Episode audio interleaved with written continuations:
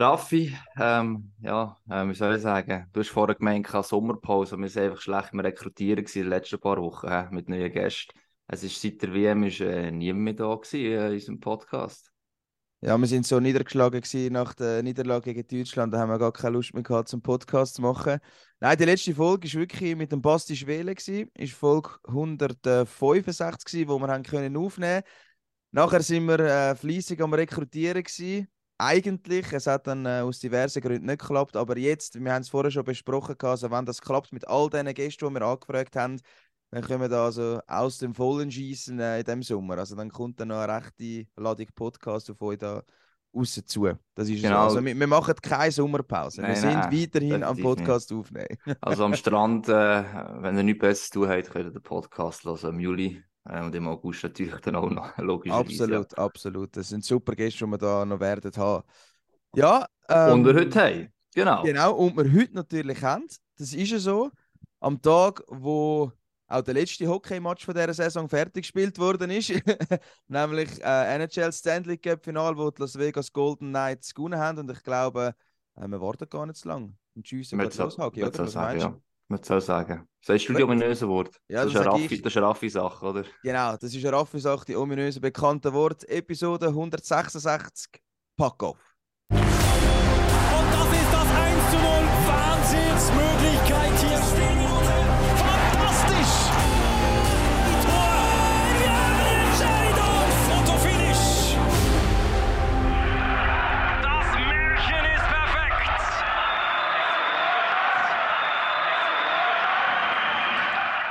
Ja, und äh, begrüßen wir den Reto, Raphael. Schön, bist du mit dabei. Hallo zusammen. Zwischensaison eigentlich, Hallo. aber äh, ich glaube, sonst fest Zwischensaison ist bei dir jetzt ja auch noch nicht, oder? Kann man jetzt mal sagen. Die langweiligsten 45 Tage im Jahr, oder? Und nicht viel Hockey hast, ja. Eigentlich. Ähm, nein, ist cool, dass du mit dabei bist und das war auch eine Idee gewesen, natürlich. Klar, das kann man während der Saison machen, ähm, aber wir können auch ein bisschen tiefer reden und reden über das Hockey generell, ähm, weil du ja Teil vom IIGF bist, IIGF Council Member. Und ähm, ich habe gerade das erste, der Raffi jetzt angesprochen, vor der NHL, der letzte Match ist durch.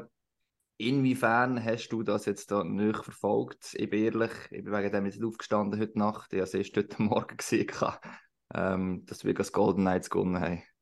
Ich bin auch ehrlich, ich stehe nicht jede Nacht auf, ähm, sondern ich stelle den Wecker, ähm, lenke dann gerade meistens Ende zweites Drittel, äh, schaue dann äh, in der Pause vom zweiten Drittel so ein bisschen, was gegangen ist, checke ein bisschen Stats und dann schaue ich das dritte Drittel dann äh, äh, live, je nachdem ähm, eben die zwei Matches ähm, die, die kann ich nicht den ganzen Match schauen, sonst bin ich den ganzen nächsten Tag äh, bin ich nudelfertig. Aber heute Nacht bin ich, nachdem dass ich gesehen habe, dass es 6-1 ist, bin ich gerade wieder unter.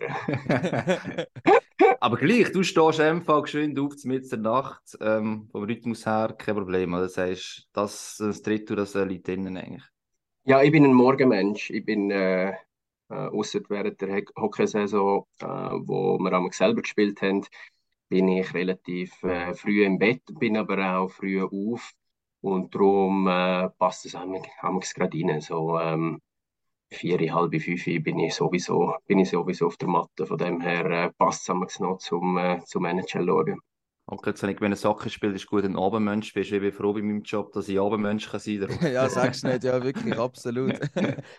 aber es ist schon noch speziell, oder? Vielleicht kannst du das auch noch ein bisschen mehr einschätzen, weil du halt auch schon verschiedene Organisationen tätig äh, bist. Ich meine, Las Vegas Golden Knights gibt es seit 2017.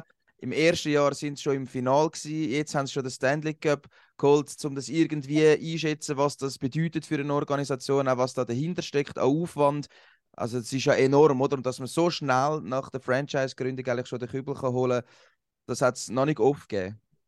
Ja, das sieht man jetzt im Podcast nicht, aber ich habe wirklich gerade Hühnerhut. Das ist eine riesige Geschichte. Ähm, ich habe selber persönlich vor Ort sein im Stanley Cup Finale im 17. gegen Washington. Äh, bin ich zusammen mit dem Patrick Fischer äh, die ersten zwei Spiele schauen. Dort haben wir auch noch den Luca äh, Spisa äh, im Finale äh, als Schweizer und sind die ersten zwei Matches über schauen und das ist wahnsinnig gewesen, schon damals. Also wirklich die Euphorie vor allem in dem ersten Jahr, nachdem äh, ja, das, äh, äh, die Masse, Masse ähm, äh, Schiesserei war in der Stadt äh, äh, vor dem ersten Heimspiel. Äh, das hat sich damals entwickelt, äh, ist Wahnsinn gewesen. Und jetzt, wie es konstant geblieben sind, und jetzt eigentlich verdient ist immer so ein schwieriges Wort, verdient äh, laut äh, Leistungen in den Playoffs, aber sie sind einfach in den letzten Jahren wirklich konstant am Bauen gewesen. und dort, dort hat es Leute dahinter, äh, wie der George McPhee zum Beispiel, wo, äh, meine, der ist schon dreimal im Stanley Cup Final mit, mit drei verschiedenen Organisationen und hat ihn jedes Mal verloren. Oder der ist seit äh, 1992 ist der unterwegs. Der ist mit, äh, mit Washington, mit Vancouver und mit Vegas im, im 17 im Final gewesen. Und äh, ich meine, dass, dass der, so ein Mann kann jetzt gewinnen, äh, das, ist, das ist Wahnsinn. Dann hat es so einen Director of Scouting, einen Europäer, ähm, äh, äh, Wojciech Kutschera heißt der. Der ist seit 1999 Scout und jetzt ist er Director of European Scout in Vegas. Und er hat auch im, im, äh, im 17. gewechselt von Washington auf Vegas und verliert gerade im ersten Jahr gegen Washington, oder? Äh, und meine, der macht seit, äh, seit 23 Jahren nichts anderes als äh, Spieler beobachten für eine Organisation, um gute Drafts können machen, um gute Trades können machen und nach 23 Jahren werden so Leute äh, belohnt. Das sind alles Leute, die im Hintergrund sind. Die Medien nehmen ja irgendwie Bruce Cassidy und Phil Kessel und Alex Pietroangelo wahr. Aber das sind so, das sind so Leute im Hintergrund, die Strukturen schaffen und äh, die Jahre, Jahrzehnte lang kämpfen, um etwas zu gewinnen. Das ist mega wenn du das so sagst, ist ja auch eigentlich schon von Anfang an dem Fall, wie, das, wie die Vegas Knights, also der Nummer gebaut worden sind, was haben sie verantwortliche Leute in dem Fall geholt? Ich meine, eben Seattle gesehen, die ist eigentlich auch schon recht erfolgreich für das, dass sie jung sind, probieren es ähnlich zu machen. Und ganz auf der anderen Seite ist gerade Kanadier, oder so Edmonton, Toronto natürlich ganz extrem, auch Montreal, das seit Jahren probieren oder wieder einmal etwas gewinnen und dann schaffen sie es einfach nicht. Also schon der Grundstock, den von Vegas von Anfang an gelegt hat, sagen jetzt mal die Besitzer, wer sie dort installieren, um das zu bauen, ist das so ein bisschen entscheidend in dem Fall aus ihrer Sicht. Also das, eben, wir unterschätzen das teilweise ein bisschen, wir reden vom Team, aber es ist schon viel, viel mehr, oder, dass du Erfolg kannst haben. Ja, weißt du, es ist es, viel mehr. Oder das sind äh, Drafts äh, sind das und das siehst du auch immer wieder. Aber da brauchst, brauchst du auch immer wieder äh, äh, Glück, weil du hast, du schaffst mit Menschen zusammen und du weißt nie, äh, wie gewisse, äh, wie gewisse funktionieren. Dann kommst du zu den Coaches und zum ganzen Coaching-Stuff. Ähm, was bei uns auch ein Thema ist, was medial nie aufgebracht wird, aber auch in der NHL ein Thema ist, das ist der ganze Steuerunterschied. Oder du hast riesige Steuerunterschiede. Oder? Äh, Kanada, USA ist das aber in den USA, in den Staaten hast du einen riesen Vorteile für gewisse Organisationen. Und was ist noch so ein Thema? Im Moment ist natürlich in aller Munde das ganze LTIR. Äh, meine Vegas hat jetzt das Jahr 14 Millionen über den Cap verbraucht. Äh, Tampa vor, vor zwei Jahren 20 Millionen über dem Cap. Oder jetzt kannst du sagen, das ist unfair. Äh, sie nutzen einfach äh, die Spielregeln sehr, sehr gut aus, aber das ist sicher auch etwas, was die NHL in der Zukunft ein bisschen muss, muss, muss anschauen, wie sie mit der, mit der verletzten Regelung auch mit dem Cap in den Playoff umgehen. Oder es sind, äh, sind so viele Sachen, die drin spielen und ich meine, ja, es ist einfach mega, mega äh, interessant als Außenstehende, äh, zum, zum das können beobachten. Also, wie wir gesehen du bist noch mittendrin. Ich glaube, wir haben noch eine letzte Frage oder eine letzte Frage, die ich noch habe zu den Golden Knights. Jetzt haben wir viel gehört über die Organisation. Aber etwas, was man eben auch immer bei den Golden Knights, das ist die unfassbare Pre-Game-Show. Du bist live vor Ort in dem Fall. Wahnsinnig. Erzähl uns mal, wenn man live da ist, sieht schon von den Bildern einfach nur wahnsinnig gut aus. Wie ist es, wenn man dort live im Stadion sitzt? Ja, wir, also das war gerade nach unserem Silbermedaillengewinn von Kopenhagen. Ähm, da sind wir heimgeflogen, Patrick Fischer und ich.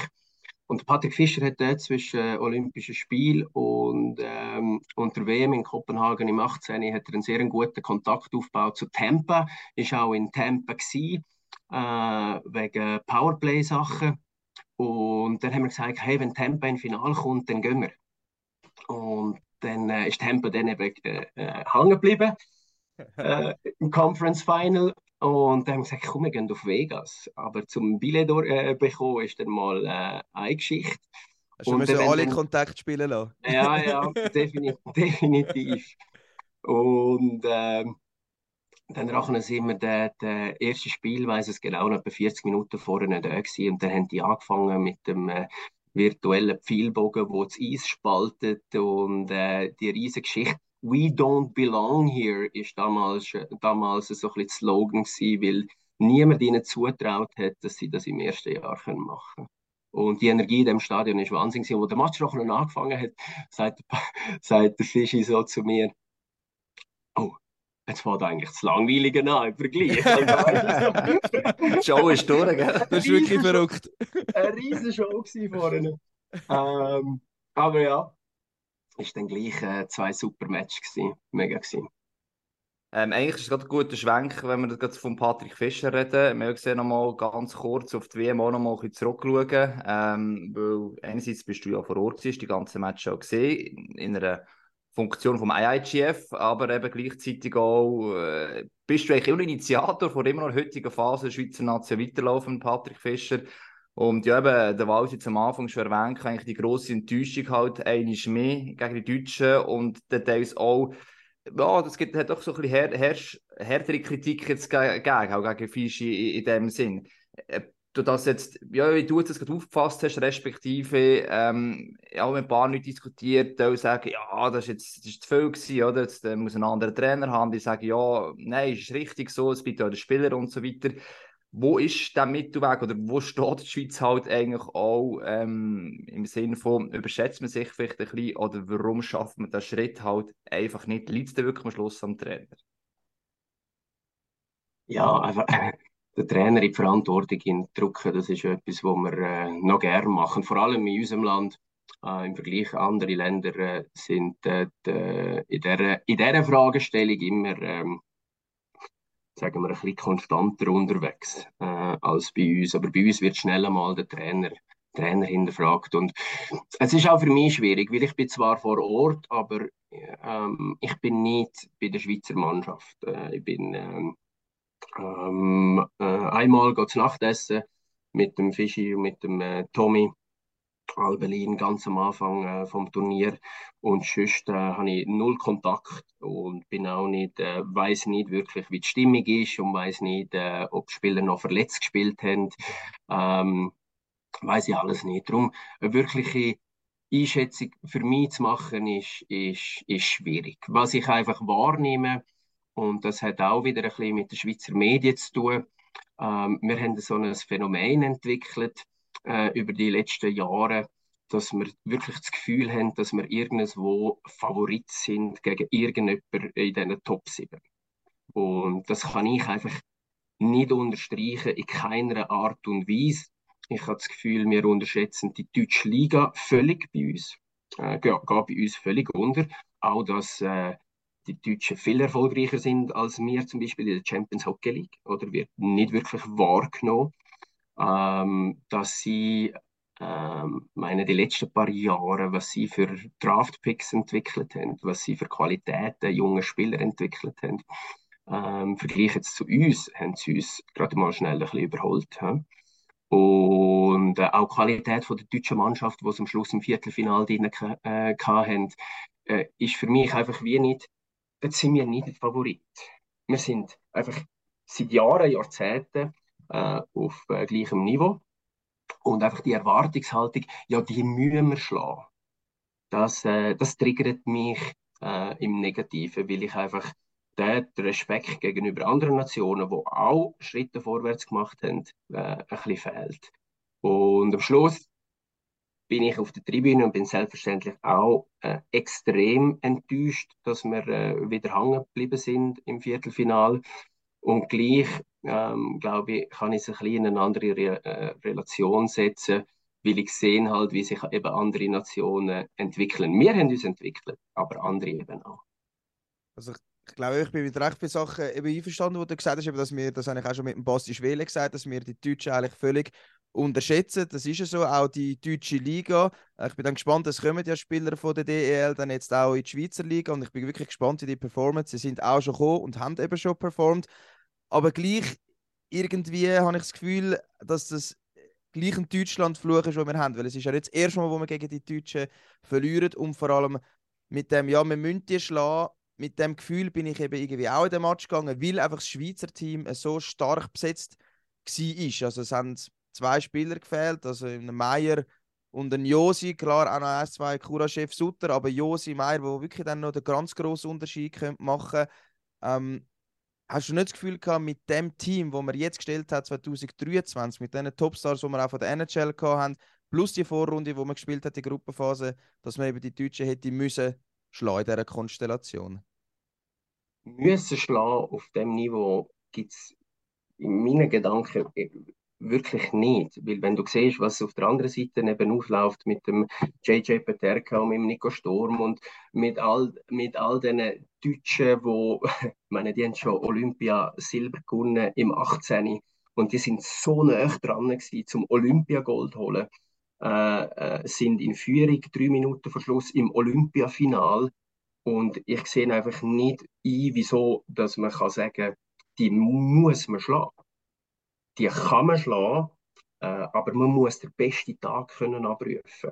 Und das ist das, wo wir jetzt die letzten zwei Mal aus meiner Sicht ein bisschen gescheitert sind, dass wir im Viertelfinal nicht unseren besten Tag abgerufen haben vom Turnier, dass wir es nicht geschafft haben, im Viertelfinal so zu spielen, weil wir teilweise gegen sehr gute Nationen auch in der Vorrunde gespielt haben. Und das, haben wir, das ist jetzt eine Geschichte der letzten zwei Jahre. Aber wenn du die Geschichte der letzten 20 Jahre anschaust, dann sind wir Anfang zweimal sind wir weitergekommen.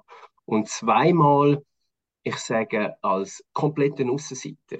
Im, äh, Im 13. hat man zwar die Vorrunde gewonnen, aber im 13. hat niemand irgendwie von Favorit geredet, niemand von Gold geredet.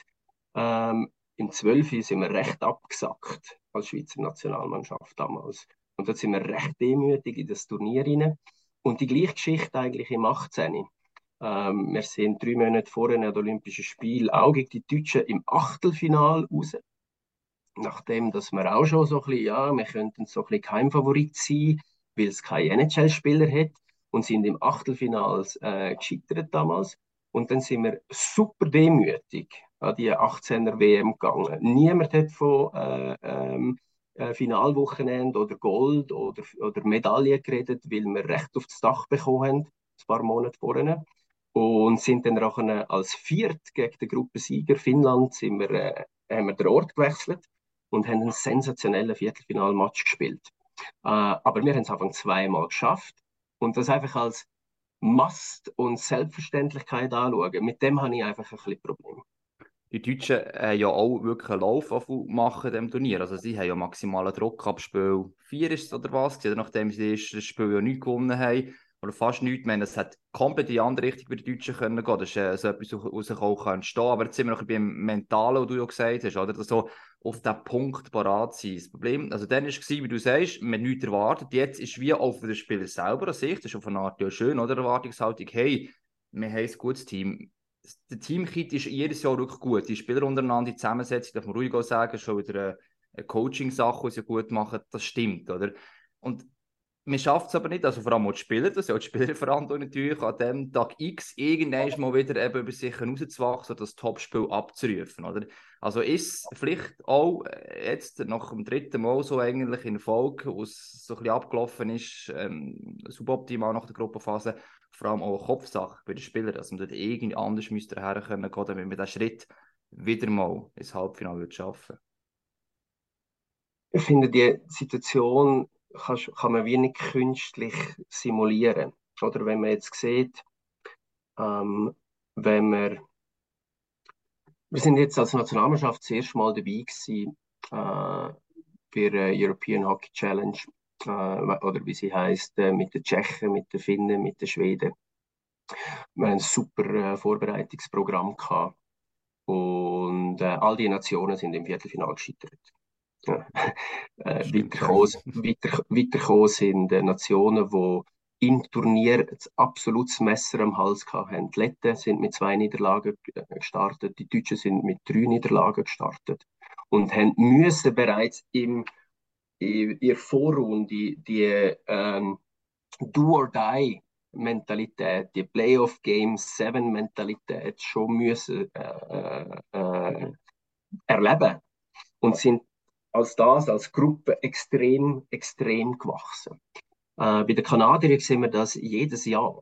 Äh, Kanadier treffen sich fünf, Jahr, äh, fünf Tage vor der WM das erste Mal. Das Mal haben sie ein Freundschaftsspiel in, in Ungarn gespielt, in Budapest vor 15.000 Leuten.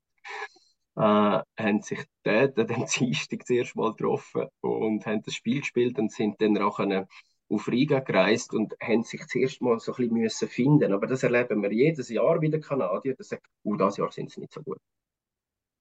Uh, die sehen nicht so gut aus. Und plötzlich ab dem vierten, fünften, sechsten, siebten Spiel schon wieder Weltmeister, oder? Und ähm, das ist schwierig zu simulieren. Äh, wir hatten neun Vorbereitungsspiele gehabt, die Schweizer im April. Ähm, bis mal an der WM bist, ist schon eine rechte Vorbereitungszeit. Dann rachen relativ widerstandslos durch die, durch die äh, Gruppenphasen hineinkommen. Und dann bist du an dem Punkt, wo du wieder musst, äh, äh, müsstest performen. Und das ist, äh, das ist für den Spieler am Schluss nicht ganz einfach. Auf der anderen Seite haben wir Spieler, die Playoff Game 7 Erfahrung hatten dieses Jahr. Wir haben äh, New Jersey äh, dabei gehabt, die 0-2 in der Serie gegen die Rangers hinter sind, die in Madison Square Garden haben müssen reinlaufen, zweimal nacheinander gewonnen haben.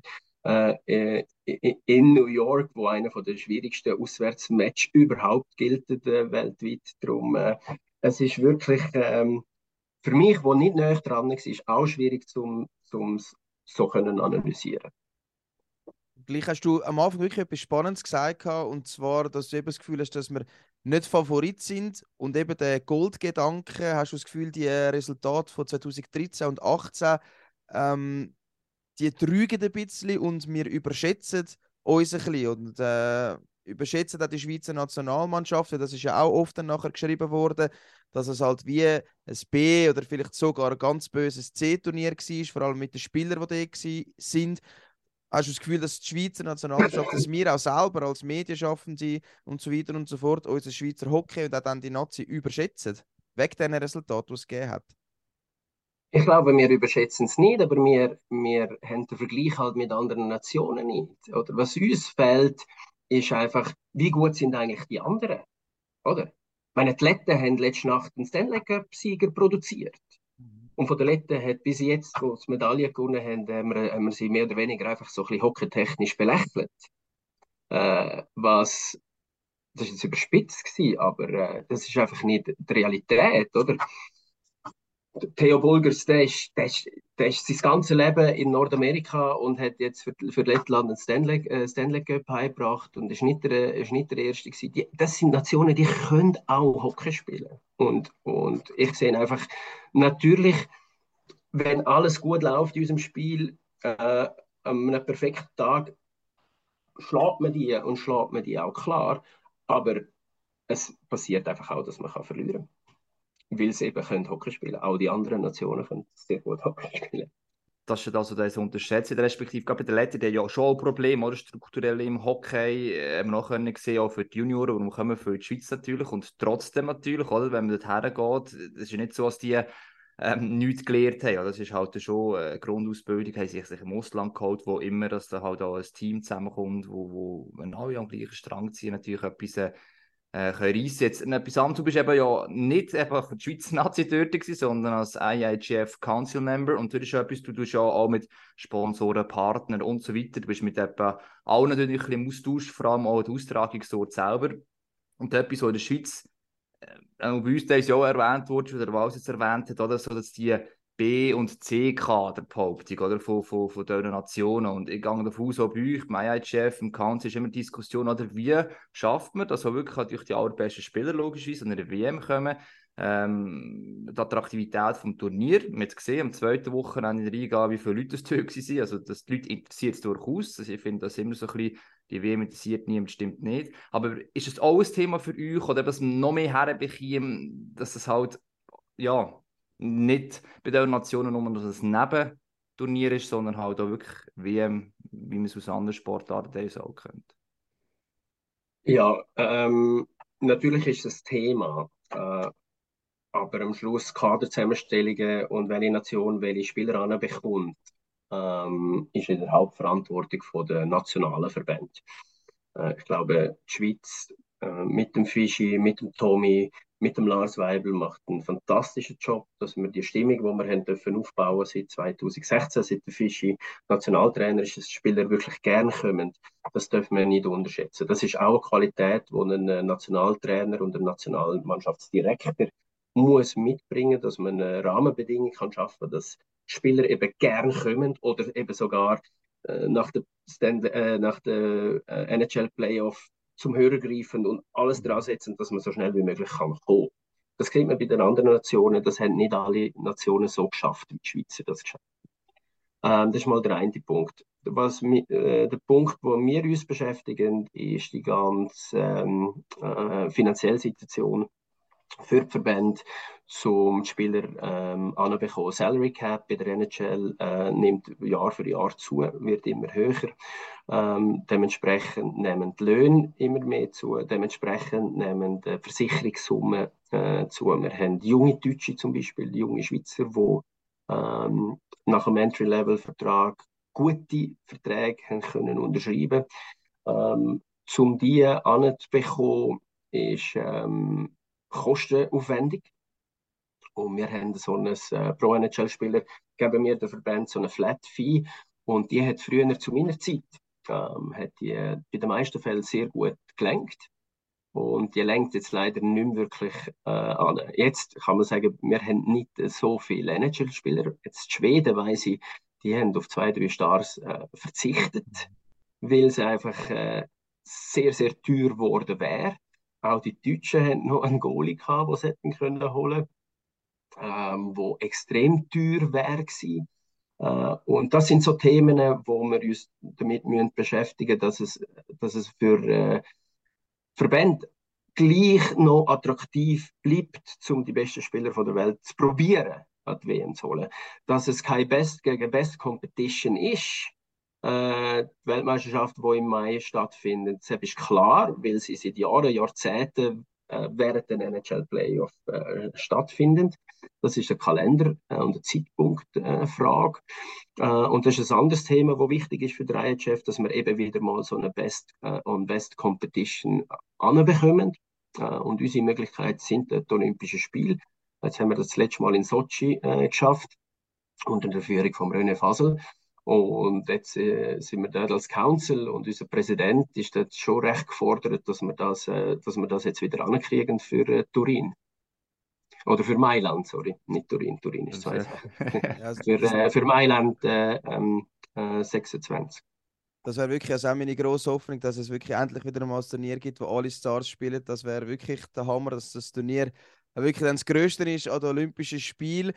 Was man auch noch diskutiert hat, ist so ein Zwei-Jahres-Rhythmus für der WM, ob das überhaupt, ob das dann würde, äh, attraktiver machen, dass wirklich mehr Stars, die ausgeschieden sind in der NHL, würden kommen. Aber ich glaube, von dem kann man abkommen des Geldes wegen, oder? Wo das eigentlich fast keine Lösung ist. Und eben so wie du gesagt hast, mit den Versicherungssummen und so weiter, die bleiben auch bestehen, wenn sie jedes zwei Jahre stattfinden. Also das ist eigentlich kein gangbarer Weg, um es attraktiver machen für die Stars von der NHL, oder? Also das Thema kann man eigentlich vom Tisch nehmen das kann man vom Tisch nehmen. Und man hat auch gesehen, ich meine, das letzte Mal im 15., wo Kanadier mit Crosby und Konsorten gekommen sind. Gut, wir haben im 18., wo wir Kanadier geschlagen haben, im Halbfinale, haben wir auch äh, McDavid ähm, äh, ist dabei gewesen. In Herning, äh, wo wo eigentlich nicht wirklich ein attraktiver äh, äh, Ort war für eine kanadische Mannschaft, haben, sie gleich den McDavid dabei gehabt. Aber so ein Crosby, der hat in, in, in, in Triple Club, oder? Und der hat selber darum gesorgt, dass er, äh, dass er, der hat selber angelüht und gemacht und tun, dass er äh, eine gute Mannschaft dort äh, kann zusammentrommeln, dass sie eine Chance haben, um Goal zu gewinnen.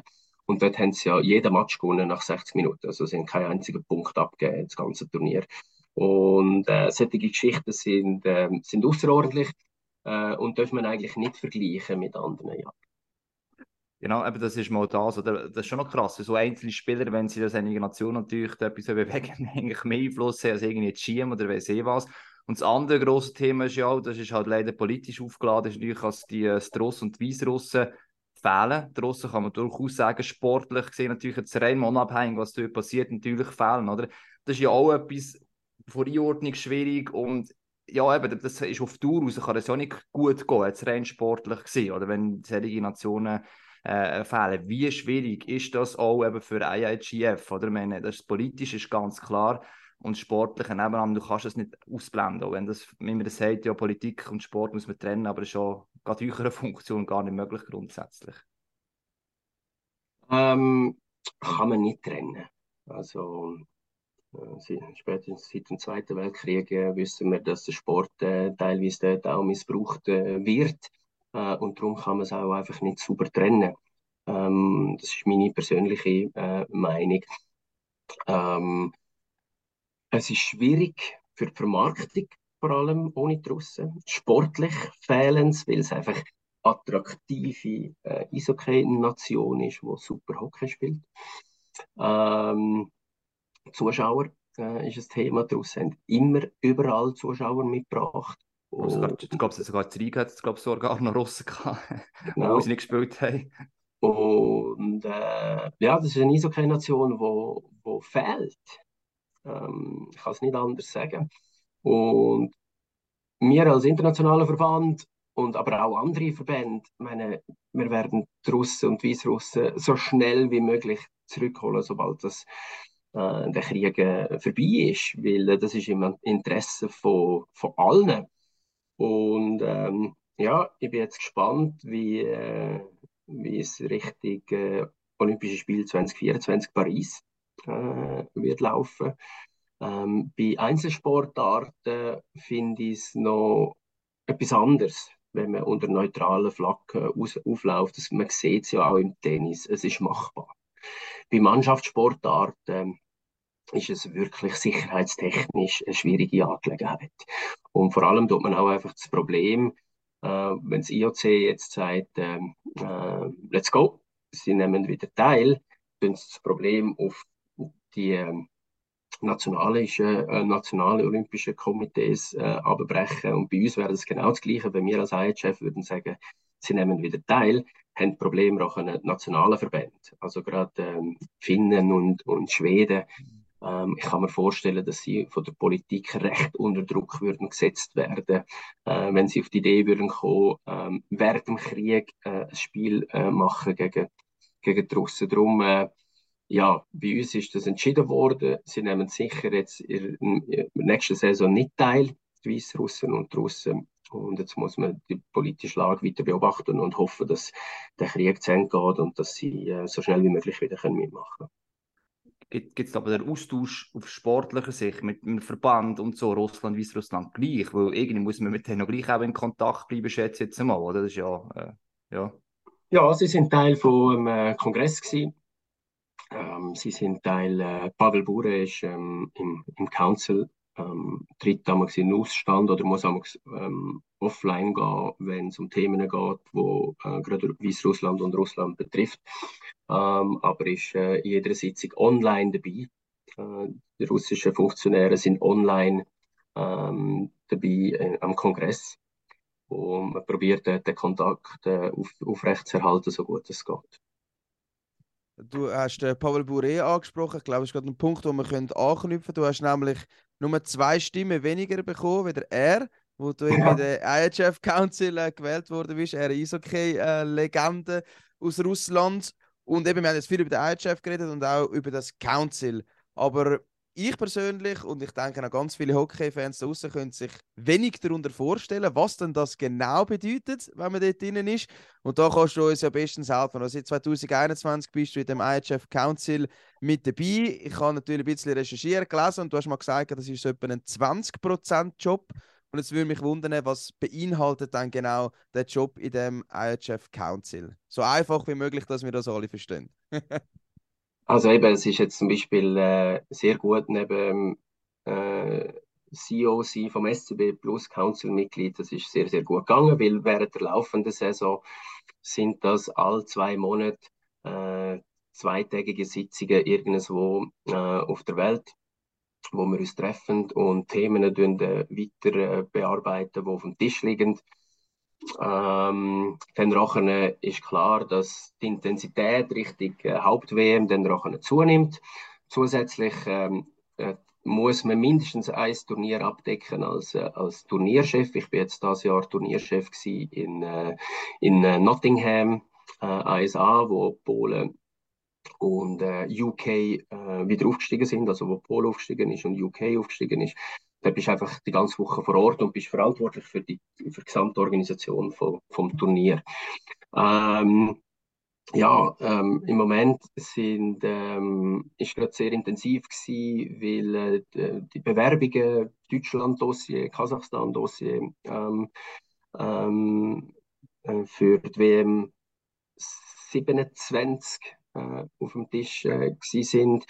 Das ist das Thema, das uns beschäftigt hat. Dann haben wir eine, eine, ganz klare Strategie Richtung 26, was wir alles möchten äh, weiterentwickeln und vielleicht auch verändern. Da bin ich verantwortlich für das äh, 3 gegen 3 Programm. Ähm, wir äh, haben jetzt ein zweites grosses Event, äh, 3 gegen 3 Hockey an den Jugendolympischen Spielen in äh, Südkorea im Januar äh, 24, wo wir äh, in Lausanne gestartet haben mit einem 3 gegen 3 Spiel quer, wo sehr interessant ist äh, für, Sie, für das IOC. Ähm, und das möchten wir entwickeln, vor allem auch, weil wir sehen, dass schon die ein oder anderen Länder äh, das äh, am entwickeln sind, das 3 gegen 3 Hockey. Wir haben eine 3 gegen 3 Hockey-Liga in Nordamerika, wo 1 Million US-Dollar Preisgeld ausschüttet, ähm, äh, wo aber Full-Ice-Hockey ist. Und da bin ich dran mit einer Arbeitsgruppe, um zu schauen, in welche Richtung dass wir das möchten entwickeln. Und dann muss man das testen und vielleicht können wir dann das mal in der Schweiz testen, an einem sehr innovativen und kreativen Ort. Äh, rund um einen Spengler zum Beispiel wäre das so ein Thema, wo man so das 3 gegen 3 äh, Hockey könnte äh, mal, wenn wir dann parat sind, als internationaler Verband testen könnte und schauen, ob das äh, fähig ist, um äh, eine zweite äh, Disziplin äh, in unserer Sportart können zu entwickeln. Ja. Also im Basketball hat man das schon gesehen, das hat es schon gegeben, der letzte Olympische Spiel, also ziemlich spannend.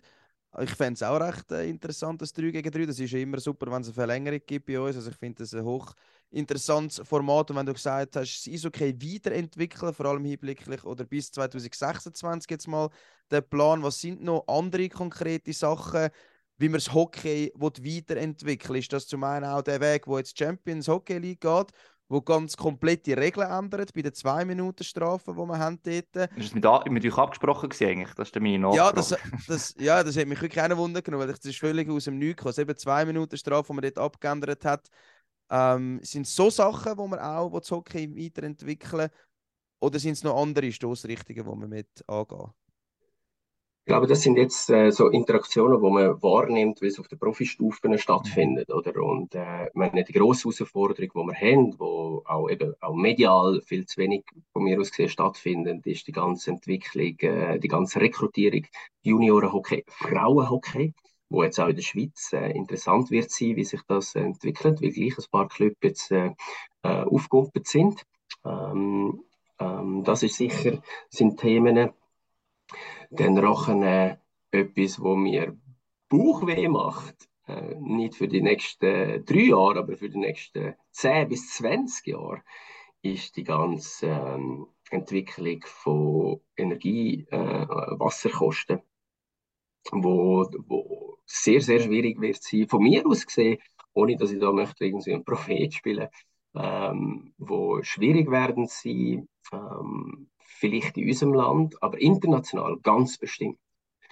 Ähm, und da ähm, Energieeffizienz, wie können wir effizientere Eishallen bauen, wie können wir ähm, effizienter vielleicht auch trainieren, wie können wir äh, Plastikeis äh, weiterentwickeln.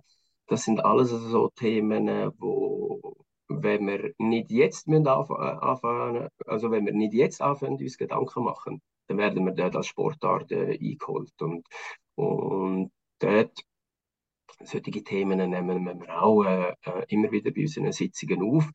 aber es ist einfach so, dass äh, das Leben in den Verbänden ist nicht das gleiche wie in den Clubs. In den Clubs kannst du eine Entscheidung fällen und kannst anfangen umsetzen. Äh, bei den Verbänden musst du das Thema aufnehmen, musst du mit all deinen Stakeholders anfangen äh, sensibilisieren. Dann musst du äh, schauen, dass du Gelder kannst sprechen. Das braucht alles äh, viel mehr Zeit.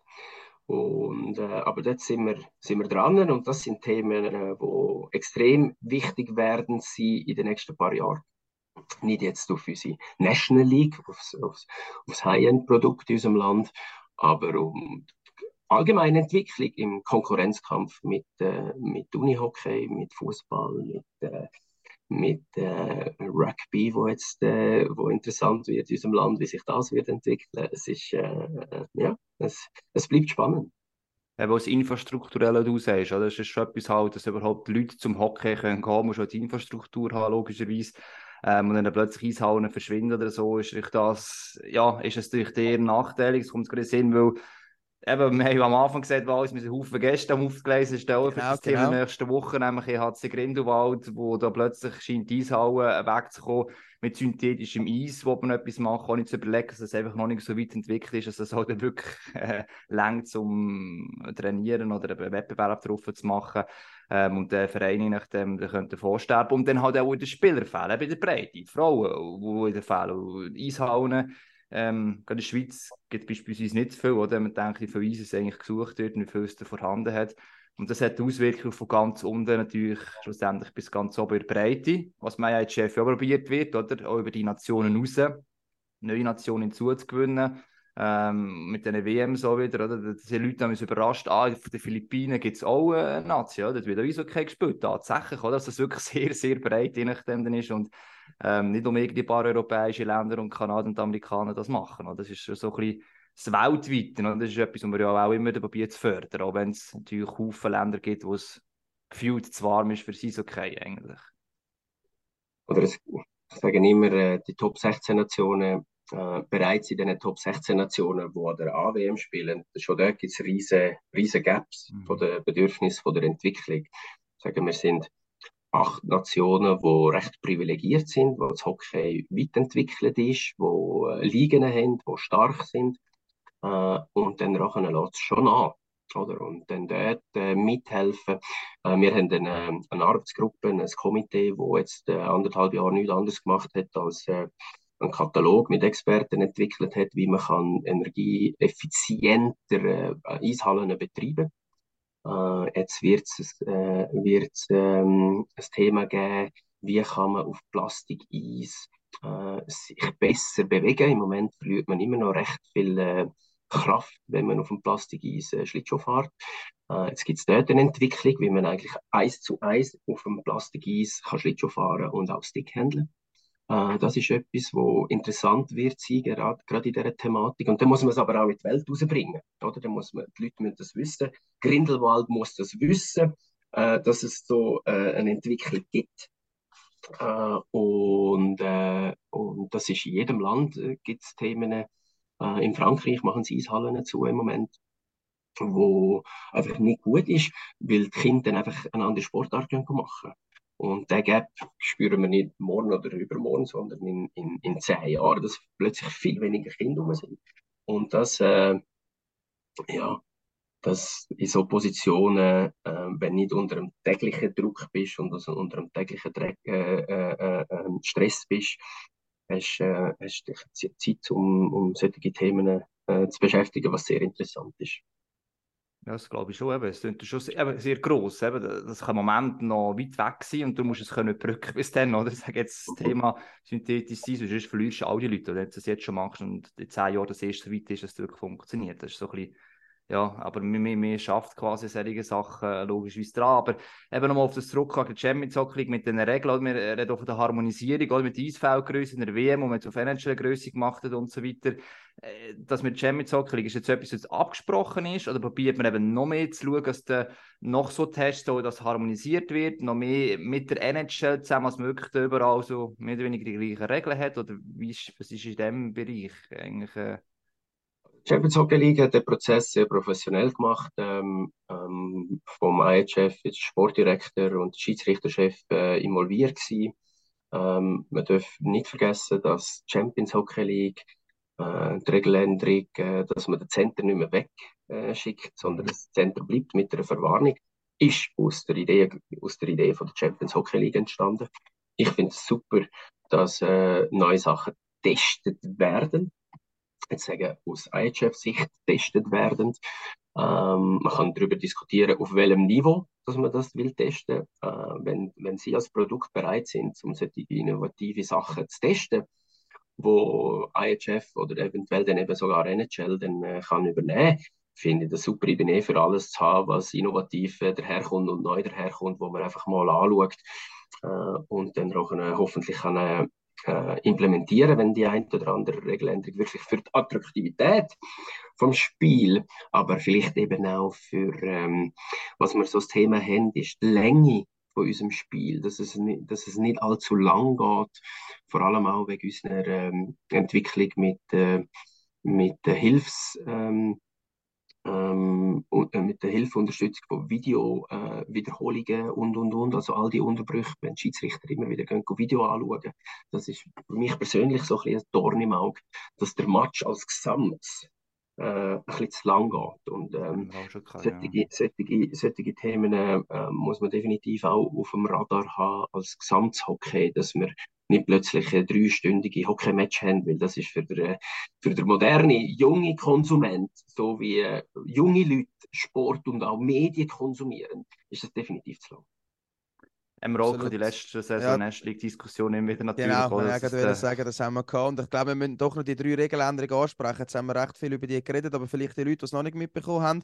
Äh, Champions Hockey League drei Regelanpassungen bei der Strafe. Und zwar die Kleinstrafe wird behandelt wie eine grosse, also sie läuft einfach weiter auch wenn es ein Goal gibt, außer beim Spezialfall, wenn ein Shorthander erzielt wird, das auch eine Regeländerung in der Champions Hockey League, dann wird die kleine Strafe äh, gelöscht, also dann wird nachher wieder 5-5 gespielt beim Shorthander und die verspätete Strafe, also wenn eine kleine Strafe ähm, wird dann verbüßt, wenn man ein Goal macht, währenddem das eine angezeigt ist. Also wenn eine angezeigt ist, ähm, dann äh, wird sie genauso behandelt, wie wenn sie eben nicht angezeigt wäre, wenn ich das jetzt richtig erklärt. Eine kleine Strafe wird auch dann verbüßt, wenn ein Tor erzielt wird, während genau. eine verzögerte Strafe anhängig ist, also 6 gegen 5 gespielt wird. Ja, so ist es offiziell. Das ist ein bisschen das Schwierigste zu erklären. Aber was wichtig ist, vielleicht noch einen kleinen Seite-Einschub. Ähm, Ab dem 31.08. geht es in der Champions Hockey League los mit diesen neuen Regeländerungen und das ist bei uns zu sehen auf MySports. Das ist vielleicht auch noch wichtig zu sagen, dass man sich schon ein bisschen an die Regeln gewöhnen kann das gibt es alles bei uns zu sehen. Dann, dann fängt bei uns dann wieder die Hockey-Saison an auf dem Sender. Ähm, wir haben vorher über das IHF geredet, gehabt, wo du gesagt hast, dort hat man sehr viel, also sehr viel, dort hat man sicher einen längeren Ausblick, hat man mehr Zeit jeweils für so Themen, aber du kennst dich natürlich auch im Club Eishockey äh, bestens aus. Die letzte Station war der SCB gewesen, und ich glaube, dort hat man deutlich weniger Zeit, oder? Dort ist, äh, geht es ziemlich viel schneller, wieder jetzt in dem IHF Council wenn wir vielleicht noch mal ein bisschen zurück schauen auf die Zeit äh, beim SCB, wo am 21. April äh, abrupt geendet hat, wie würdest du das vergleichen, Schaffen beim Club und Schaffen beim IHF? Ich habe vorhin schon fünf Jahre beim, äh, SIF, also beim Nationalen Ver Verband, äh, arbeiten und es ist schon äh, eine andere Welt. Also schwierig äh, zum Vergleichen, gerade bei neuen und innovativen Themen ähm, kannst natürlich beim Club äh, viel schneller äh, umsetzen äh, als am Schluss äh, beim, beim Verband. Ähm, für mich beide Stationen, Club Hockey und äh, Verband Hockey, sehr wertvoll. Haben durch das auch in den gerade aktuellen Themen, wo halt, es liegt in der Natur von der Sache, dass man, ähm, wenn man beim Verband schafft, nicht immer der gleichen Meinung ist wie äh, bei, den, bei den Clubs. Also wenn da das ganze Jahr Harmonie um wäre, dann ähm, stimmt auch etwas nicht. Und ähm, als ich beim Verband geschafft habe, habe ich mir eben die, die Themen äh, sechs Ausländer zum Beispiel oder ähm, Förderung von jungen Spielern. Das ist für mich als Verbandsdirektor damals auch wie nicht erklärlich sein, wie, wie kann ein Club nicht auf das schauen? Wie kann ein Sportchef nicht ein Augenmerk auf das haben, was in fünf Jahren, in zehn Jahren passiert. Oder? Und als ich den Seiten gewechselt habe, dürfen haben wechseln, habe ich gemerkt, puh, ja, es ist gar nicht, es ist gar nicht so einfach, wenn du eigentlich tagtäglich unter Druck bist. Und der Druck ist, ist da, äh, definitiv. Ähm, darum, äh, ja, für mich, der Rucksack, den ich jetzt habe füllen die letzten acht Jahre, äh, ist äh, sehr, sehr wertvoll und äh, probiere dort bei gewissen Themen so ein bisschen der Brückenbauer zu sein, auch in den Diskussionen innen, weil ich beide Seiten haben dürfen erleben äh, aber äh, sind teilweise äh, schwierige Themen. Man sieht auch, es ist eben, das System geht auch ein bisschen vor, oder, woher der Druck kommt. Also wenn man jetzt mit den Ausländern einfach noch geschwind aufnimmt, oder wenn man sechs Säulen zulässt, das bestimmt, ist es ja automatisch irgendwie so, als der halt der Sportchef war immer im Verein das muss können ausreizen, damit er die maximale ähm, Erfolgsgarantie eigentlich hat. Oder also, wenn er nur vier darf einsetzen kann er nicht irgendwie plötzlich sechs einsetzen und das ist der Druck gar nicht um. Das System, kann man sagen, ob Vereine oder die Liga äh, eigentlich sich selber auferlegt, gibt auch gewissermaßen eigentlich so ein bisschen das Mäntel, in welchem Bereich noch sich Clubs probieren, wie soll man das jetzt sagen, da, äh, die Grenzen auszureizen, ja, vom Maximum rauszuholen. Am Schluss baut die Competition in den Clubs äh, Anfang September immer wieder bei Null an und du kannst von nichts profitieren oder das Draftsystem, äh, das Ganze, wo in Nordamerika bekannt ist, das quasi rebuilden, äh, das kennen wir auch nicht und es wird auch nicht, wird auch nicht irgendwie äh, wahrgenommen. Ähm, im Hintergrund passiert ja, passiert es ja gleich. Also wenn einer eine, eine Meistermannschaft zusammen hat und die Zitronen einfach ausdruckt von einer Meistermannschaft, dann ist es wie normal, dass du auch eine, ein paar Jahre ein einen Dämpfer drin hast. Weil die Grossfähigkeit ist, zum oben sein und oben bleiben, das schaffen die wenigsten. Und das ist extrem etwas vom Schwierigsten im, im, im Sportmanagement, im Hockey, um das wirklich so können, äh, äh, zu bewerkstelligen. Eben, wie stark tut man Zitronen im Moment in ausdrucken?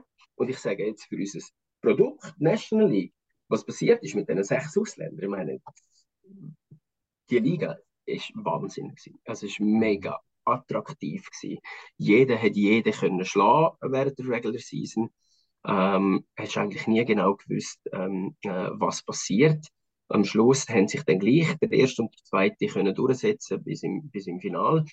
Ähm, für den Moment sensationell. Was aber in fünf bis zehn Jahren ist, das interessiert wird zu wenig, oder? Sonst würde man die Diskussion vielleicht auch anders äh, führen. Aber man muss jetzt, nach Covid, muss man wieder anfangen zu funktionieren.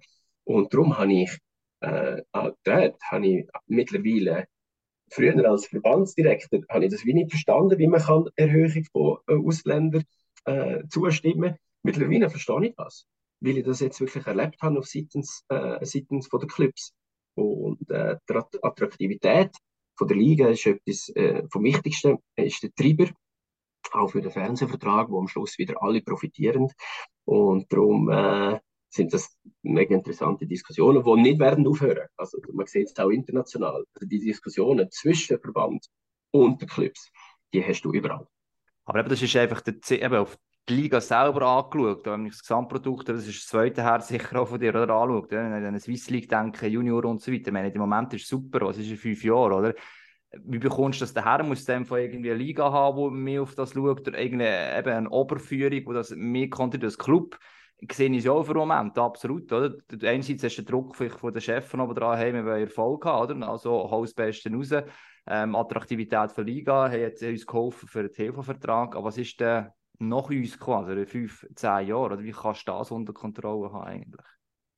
Ja, das Kontrollieren ist, ähm, ist schwierig, weil wenn du natürlich äh, super Entscheidungen fällst, die in fünf bis zehn Jahren dir helfen, aber im Moment schaden, dann überstehst du die nächsten paar Jahre gar nicht. Also es braucht dort so eine Balance.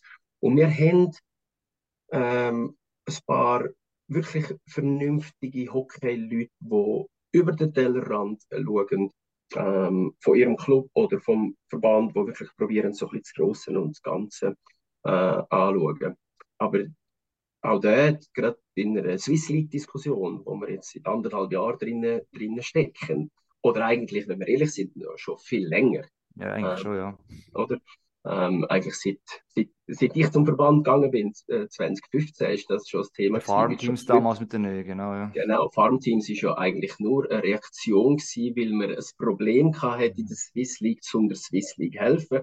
Kaum sind Farmteams da gewesen, hat man gegen Farmteams geschossen, weil sie keine Zuschauer gebracht haben. Ja, das hat man schon vorher gewusst, aber ohne Farmteams wäre man gar kein, hätte man gar keinen Spielbetrieb mehr gehabt. All solche Themen sind, ähm, sind interessant und die werden, werden immer wieder kommen.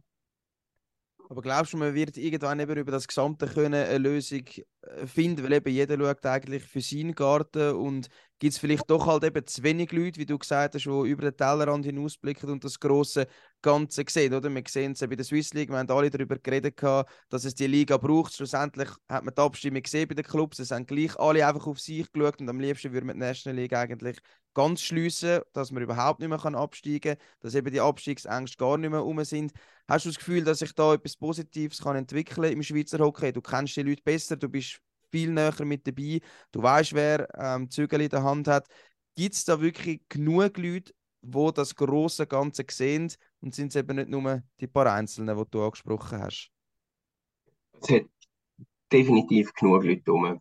Ähm, und ich weiß auch, dass viel mehr inten äh, geredet wird und intensiv diskutiert wird, wie man kann entwickeln und helfen.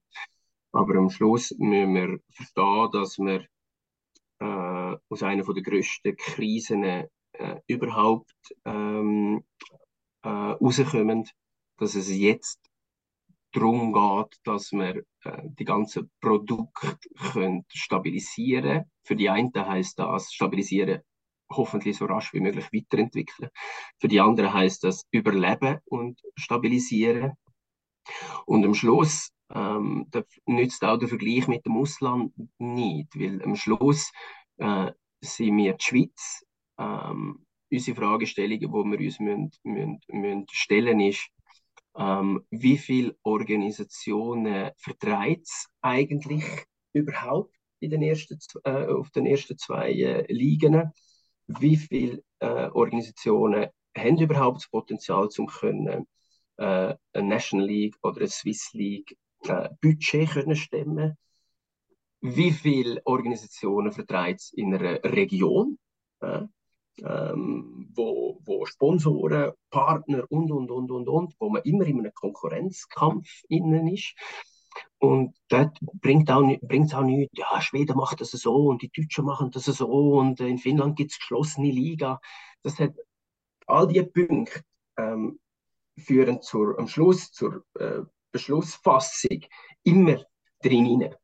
Und ich bin einfach, ich, ich persönlich bin der Meinung, bereits 20 Organisationen in unserem Land, die einigermaßen das Budget können stemmen um äh, professionell oder semi-professionell Hockey äh, zu spielen, ist, ist ein Challenge. Und äh, diesen Challenge müssen wir aber annehmen für äh, die Sportart, weil es wichtig ist. Und dann müssen wir jetzt schauen, dass wir gut äh, können stabilisieren und dann so gut wie möglich eben weiterentwickeln, weiterentwickeln auch im Sinn für den Nachwuchs, dass wir dann nicht in 10 bis 20 Jahren äh, ein riesiges Problem haben. Aber dass wir in der Krise nicht unbedingt langfristig denkt, da habe ich mittlerweile auch Verständnis. Ja, das hilft, wenn man verschiedene Sichtweisen hat. Ähm, ja, wir haben jetzt eine Stunde durch und einfach etwas, was ich noch schnell ansprechen also das Persönliche einerseits, Zukunft, aber auch noch schnell Vergangenheit. Du hast, als ich angefragt habe, ähm, gesagt, eine Frage können wir dazu noch stellen, respektive ist mir der Sinn um 2020, bist du letztes Mal zu Gast gewesen und du hast gesagt, Sprachnachrichten, du hast am liebsten Sprachnachrichten kommunizieren. Ja, jetzt hast du einen Text geschrieben, Deutsch gesagt, er hat von Anfang an mit dir mit Sprachnachrichten so kommunizieren. Ist einfacher gewesen natürlich. Aber du hast das wirklich bis jetzt auch völlig überall eingehalten. SCB ist für uns alle sehr überraschend gekommen. 21. April, äh, der Wals jetzt gesagt. Und natürlich können wir die Frage noch stellen, oder? Jetzt auch so rückblickend, oder äh, ja, was ist passiert? Ist für dich überraschend gekommen, der Moment? Ähm, ja, was, was, was kannst du oder willst du dazu eigentlich überhaupt sagen? Ich habe ein paar Medienanfragen jetzt in den letzten paar Wochen, ob ich möchte äh, Stellung dazu nehmen. Und äh, meine, ich bin nicht der Erste und wird nicht der Letzte sein, der entlassen wird, irgendwo in unserer Branche. Es, hat, ähm, es passiert äh, ähm, viel und ich habe immer ein bisschen müssen, ähm, nicht schmunzeln, aber ich habe es ein bisschen speziell gefunden, wenn ehemalige Trainer, ehemalige Spieler oder ehemalige Angestellte dann im Nachhinein irgendwie zum grossen Rundumschlag ausgeholt haben. Und das entspricht irgendwie null meinem, meinem Charakter und entspricht auch nicht dem, ähm, was ich fühle. Ich, wenn ich ganz ehrlich bin, vermisse ich zu arbeiten. Ich habe äh, extrem gern zu Bern geschafft. Ähm, Mitarbeiter, äh, nicht alle, aber die meisten sind mir ans, ans, ans Herz gewachsen. Ich habe extrem gern mit dem Marc Lüthi zusammengeschafft. Ich hatte so viele Reaktionen gehabt, wo, wo, wo böse waren, die gesagt haben, ja, mit ihm kannst du ja nicht zusammenarbeiten, mit ihm kann man sehr gut zusammenarbeiten. Ähm, ich habe das extrem geschätzt, die letzten zwei, äh, zweieinhalb Jahre ähm, beim SCB können zu arbeiten. Und darum möchte ich eigentlich gar nicht groß über die Zeit reden, weil ich weiß, wie die Medien funktionieren. Ähm, dann findet man das Thema und dann tut man es gegenseitig ausspielen und das bringt dem SCB nichts und das bringt mir nichts. Ähm, ja, ich bin überrascht gewesen, ähm, bin überrascht über die Art und Weise. Ähm, aber ich selber auch schon müssen, äh, Leute entlassen. Ich weiß, dass es nicht, nicht einfach ist. Und darum, äh, für mich, ich bin jetzt in einer Phase, wo ich es einfach muss, muss, äh, muss akzeptieren obwohl dass ich die Leute äh, dort vermisse und ähm, auch, auch die Fans. Wir haben so einen guten Austausch gehabt mit den Fans. Die sind kritisch gewesen, äh, aber sind wir fair gewesen und vor allem Fans haben sehr gut verstanden, dass es so ein Zeitchen braucht, dass man wieder dort ist, wo man eigentlich hin möchte. Und ich bin damals auf Bern, äh, sind wir auf dem letzten Platz gewesen, im Februar 21 und ich habe immer gesagt, es braucht drei Jahre. Die Leute äh, haben das nicht gern äh, äh gehört und ich finde es jetzt hure schade, ähm, kann ich das dritte Jahr nicht noch zumindest zu Ende machen, zum schauen, wo wir gelandet sind nach dem, nach dem Dreijahresplan. Das, das ist das, was mich eigentlich fast am meisten fuchst. Ja, du, du sagst eben, du willst äh, wieder schaffen. Ich glaube, das Thema Bern, das können wir, können wir ablegen, oder Hagi? Du hast noch Luft ja. geholt, um etwas zu sagen. Nein, nein, eben, ich das, ist, mit etwas Positivem noch Ja, eben, ja, genau. darum, eben. Ich weiss nicht, das nächste Jobangebot ist für ja. da, oder wo sehen wir Nein, ich kann, ich kann eigentlich äh, noch nachfragen, genau wegen dem, weil du sagst, du hast eigentlich wieder Lust zum richtigen äh, Zick gehen und zu arbeiten. Ähm, die NZZ hat dort gehabt, im äh, September, wo du eben den Council gewählt worden bist, vom Viertlinienspieler ins Council des Eishockey-Weltverbandes, ein rasanter Weg Richtung Spitze. Und das ist natürlich klar. Ähm, die Spitze wäre IHF-Präsident. Das bist auch schon ein paar Mal gefragt worden. Schmunzelst auch schon. Aber wir müssen das natürlich auch fragen. Ist das die Spitze, die man kann erreichen kann? Wir haben mit René Fasel 27 Jahre einen Präsident gehabt, der so aus dem Land gekommen ist. Und viele Leute sehen dich in dem Amt. Du dich auch. das, sind, sind, das passiert genau das. Es sind so zwei Themen, die immer wieder so ein bisschen kommen. Äh, das eine ist ähm, das NHL-Thema, wo ich scheinbar irgendwie auf einer Top-30-Liste bin, ähm, mit anderen Schweizer auch. Und jedes Mal, wenn irgendwo einen entlassen wird, äh, ähm, wird, es irgendwie, irgendwie aufgepocht und das andere ist IHF-Präsident. Ich muss da nur schmunzeln, weil, äh, weil, weil ich es im Moment irgendwie gar nicht realistisch sehe. Beide Themen sind irgendwo medial mal entstanden und äh, die Themen finden bei mir gar nicht statt, weil Jetzt bin ich Anfang anderthalb Jahre äh, in, dem, in dem Council und dass am Schluss Präsident wirst, was das, was das überhaupt braucht, was das für Stegeli auch braucht, um überhaupt eine Chance können zu haben, um genügend Stimmen können zu holen, das ist unwahr schwer.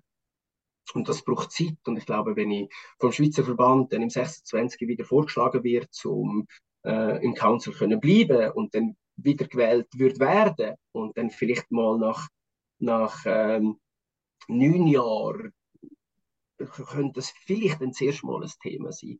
Das gleiche bei der NHL. Ich meine, wie viele Europäer gibt es, die in der NHL überhaupt irgendetwas dürfen verdienen Ähm, und die Stegelis, was es braucht, dass überhaupt mal zu einem GM wirst oder Assistant GM wirst, äh, als Europäer, ich sehe das alles andere als realistisch. Und darum äh, muss ich einfach immer wieder ein bisschen schmunzeln, wenn das kommt.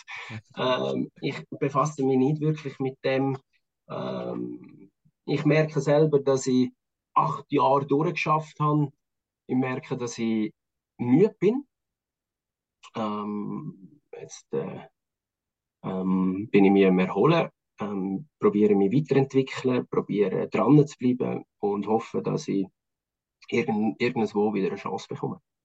Also eben das offener gefragt. Du bist äh, ein gewisser Punkt offen, egal jetzt, denke jetzt, wo oder was in dem Fall, im Administrativen, sei Sportchef, CEO, Schweiz oder sogar Russland grundsätzlich, wenn irgendeine Aufgabe käme, ich schon Anfragen kommen, weiß es nicht, schaust du das mal an und dann irgendwann ist es einfach passend, wenn du sagst, yes, wollte ich wieder.